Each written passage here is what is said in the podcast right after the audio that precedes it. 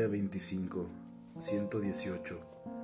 Derrama 15 o 20 gotas de plomo fundido, ardiente, en la boca y quema las encías con agua fuerte. 119. Corta un pedazo de la lengua después de haber hecho limpiar con ella el culo mierdoso. Luego la posee por detrás cuando está hecha su mutilación. 120. Tiene una máquina de hierro redonda que entra en las carnes y las corta. Cuando se retira, se lleva un pedazo redondo de carne de tanta profundidad como se ha dejado penetrar la máquina, la cual sigue socavando si no se la detiene. 121. Convierte en eunuco a un muchacho de 10 a 15 años. 122. Con unas tenazas aprieta y arranca los pezones y los corta con tijeras. Aquella misma noche se entrega el culo de Augustín Curval, mientras la posee por detrás quiere besar el pecho de Constance y en el momento de eyacular le arranca el pezón con los dientes, pero Corno la curan de inmediato. Se asegura que esto no hará ningún daño a su fruto. Curval dice a sus compañeros, quienes se chancean de su rabia contra esta criatura que no puede dominar los sentimientos furiosos que ella le inspira. Cuando le toca el duque el turno de encular a Agustín, la rabia que alberga contra esta hermosa muchacha se manifiesta muy vivamente. Si no lo hubiera vigilado de cerca, lo habría herido en el seno o le habría apretado el cuello con toda su fuerza mientras ella colaba pide otra vez a la asamblea que le permita adueñarse de ella. Pero se le objeta que deben esperarse las narraciones de la desgranjes. De la desgranjes. Su hermano le ruega que tenga paciencia hasta que él le dé el ejemplo con Aline, que lo que quiera hacer antes perturbaría todo el orden de las disposiciones. Sin embargo, como no puede más, necesita en absoluto aplicar un suplicio a la bella muchacha. Se le permite herirla ligeramente en el brazo, lo hace en la carne del antebrazo izquierdo, chupa la sangre, eyacula, y aquella herida es curada de tal manera que al cuarto día ya no advierte. Día 26, 123. Rompe una botella delgada de vidrio blanco contra la cara de la prostituta, atada e indefensa, antes ha chupado mucho su boca y su lengua. 124. Le ata las dos piernas, le sujeta una mano a la espalda, le pone en la otra mano un bastoncito para defenderse. Luego la ataca con una espada, le hace varias heridas y eyacula sobre ellas. 125.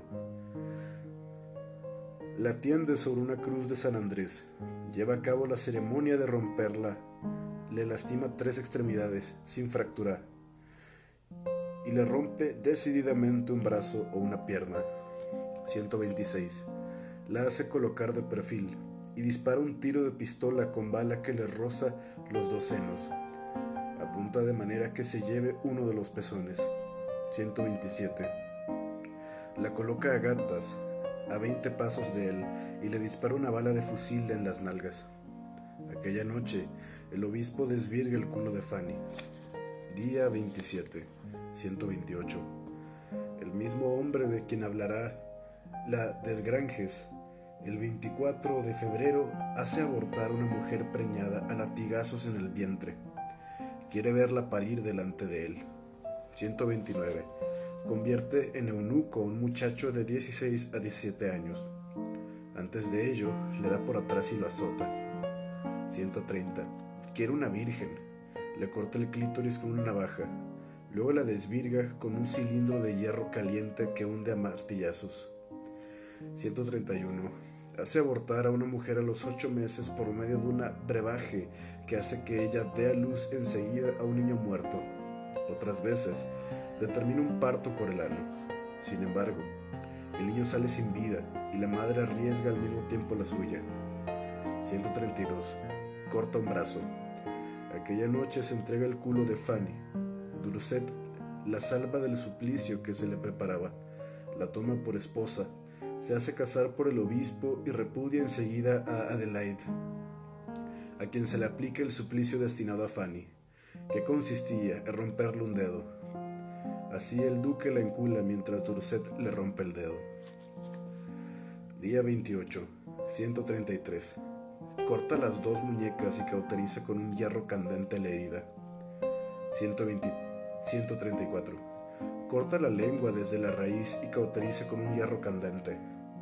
135. Corta una pierna y la hace cortar mientras él da por el culo. 136. Arranca todos los dientes y pone en ese lugar un clavo ardiente que fija y hunde con un martillo. Hace esto justo el momento después de coger a la mujer en la boca. 137. Saca un ojo. Aquella noche se le azota a Julie con todas las fuerzas y se le pinchan cada uno de los dedos con una aguja. Esta operación se hace mientras el obispo le da por el culo, aunque le quiere bastante. Día 29. 138. Ciega los dos ojos, derramando sobre ellos cera derretida. 139. Le corta una teta y cauteriza con un hierro candente. La desgranjes les dirá quién es el hombre que le cortó la teta que le falta y que está segura de que se la coma asada. 140. Corta las dos nalgas, después de haberlas enculado y azotado. También se dice que se las come. 141. Corta las dos orejas. 142.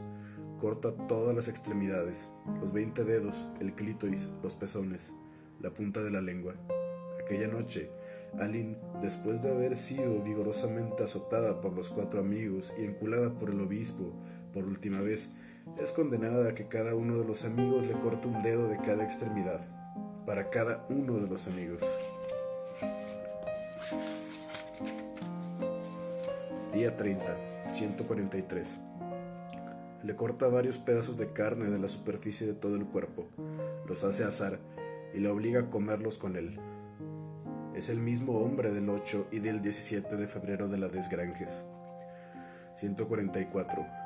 Corta las cuatro extremidades de un muchacho, encula el tronco, lo deja vivir así y lo alimenta bien. Como los miembros no han sido cortados muy cerca del tronco, vive mucho tiempo. Durante más de un año lo encula así. 145. Ata con fuerza a la prostituta por una mano y la deja así sin darle alimento. Junto a ella hay un gran cuchillo y delante una comida excelente. Si quiere comer tiene que cortarse la mano, de lo contrario muere. Antes la ha cogido por detrás. Él la observa por una ventana. 146. Amarra a madre e hija para que una de las dos viva y haga vivir a la otra. Tiene que cortarse la mano. Se divierte con el debate para ver cuál de las dos se sacrificará por la otra.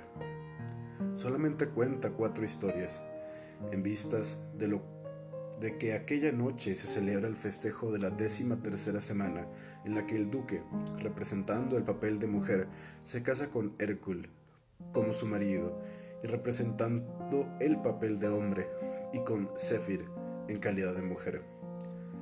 El Mozalbet, que, como se sabe, es el que tiene el culo más hermoso de los ocho muchachos, se presenta vestido y resulta tan hermoso como el amor. La ceremonia es consagrada por el obispo y se desarrolla ante todo el mundo. Ese muchacho no es desvirgado hasta entonces. El duque goza grandemente con ello y le cuesta mucho, lo hace sangrar. Durante la operación, Hercule lo coge a él. 31 de enero, 147. Le saca los ojos y la deja encerrada en una habitación. Le dice que ante ella tiene comida, que solo tiene que ir a buscarla. Pero para esto debe pasar por encima de una placa de hierro que ella no ve y que mantiene siempre al rojo vivo.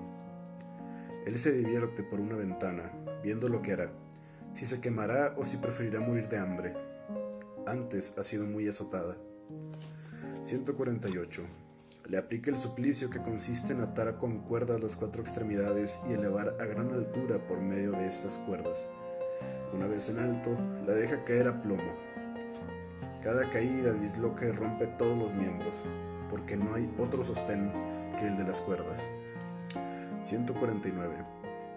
Le hace en las carnes profundas heridas, en medio de las cuales derrama pez hirviente y plomo fundido. 150. En el momento en que acaba de dar a luz, la amarra desnuda y la deja sin ningún auxilio.